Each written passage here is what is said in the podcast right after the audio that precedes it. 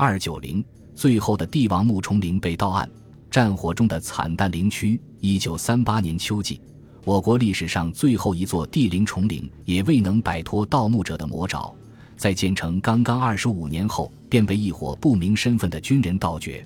崇陵里面埋葬着德宗景帝光绪和孝定景皇后叶赫那拉氏。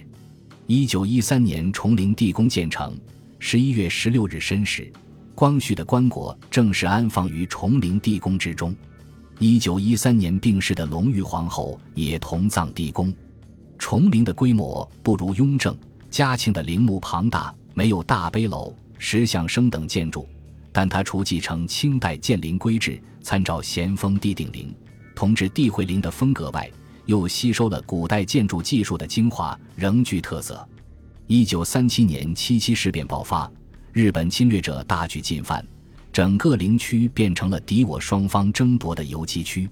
各陵除了留有一名在此侍奉多年的老年守陵人看守外，整个西陵的界户一时无人照管，这就给思谋盗掘陵墓的不法之徒有了可乘之机。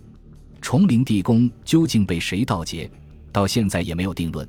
一说崇陵是被当年参加过修建工程的人所盗，另一说是当地一股匪徒所为。在清西陵附近的一个村子里，有个恶世臣，此人胆大手黑，能发财的事什么都敢干。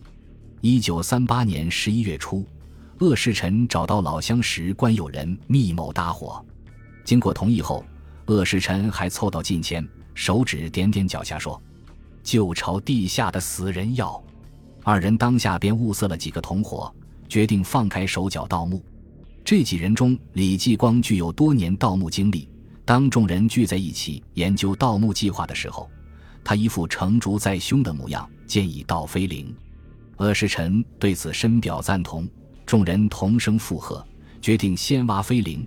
但西陵内有三座飞陵，从哪个下手呢？